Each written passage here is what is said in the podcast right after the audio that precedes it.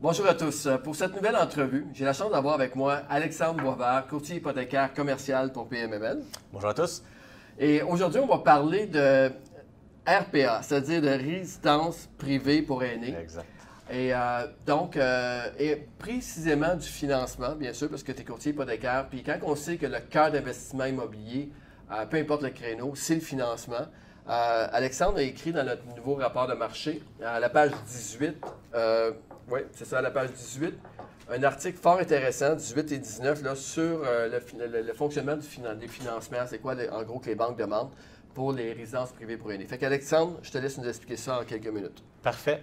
Donc, euh, comme mentionné dans l'article, dans le fond, euh, je mentionne que euh, le, créneau des, des RPA, les résidences privées pour aînés, c'est un créneau qui est quand même très différent des, du multilogement qu'on voit là, ou d'autres types d'actifs. Euh, puis encore une fois, oui, le financement, c'est un point qui est extrêmement euh, important, mais surtout parce que dans la, la résidence pour euh, euh, résidence privée pour aînés, c'est beaucoup plus, c'est, très différent et beaucoup plus complexe. C'est-à-dire qu'il y a des éléments qu'on n'a pas dans un financement pour un multilogement standard.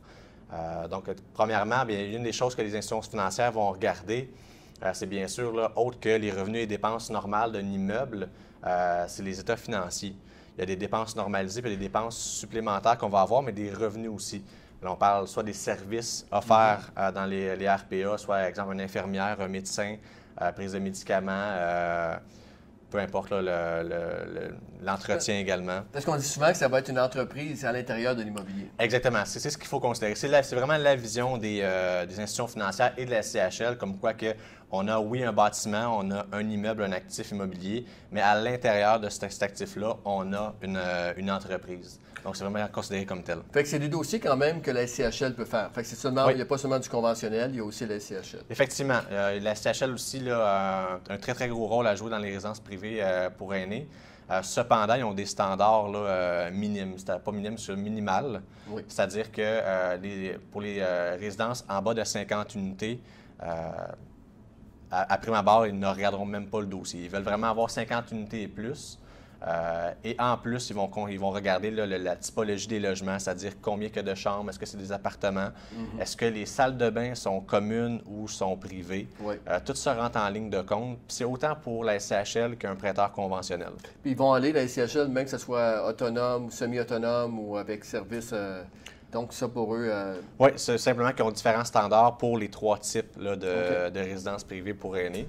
Puis les standards de financement restent sensiblement les mêmes que dans euh, l'immobilier standard, c'est-à-dire que la SHL va aller à 85% de ratio pré-valeur avec euh, des taux réduits. Puis, euh, dans le fond, l'amortissement pouvant aller sur, euh, sur 30 ans, 35 ans ou 45 ans, dépendamment de l'âge et de l'état de l'immeuble. fait que les exigences globales ou les conditions de financement restent à peu près. Oui, exactement. C'est vraiment juste la façon d'analyser euh, l'immeuble, Ouais. l'actif, puis la- l'entreprise derrière ça qui est vraiment différente.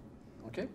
Donc, écoute, merci beaucoup pour euh, ces renseignements. Fait grandement puis, plaisir. euh, encore une fois, euh, si vous avez trouvé que Alexandre nous a donné de la valeur, n'hésitez pas à partager cette vidéo-là, à communiquer avec lui.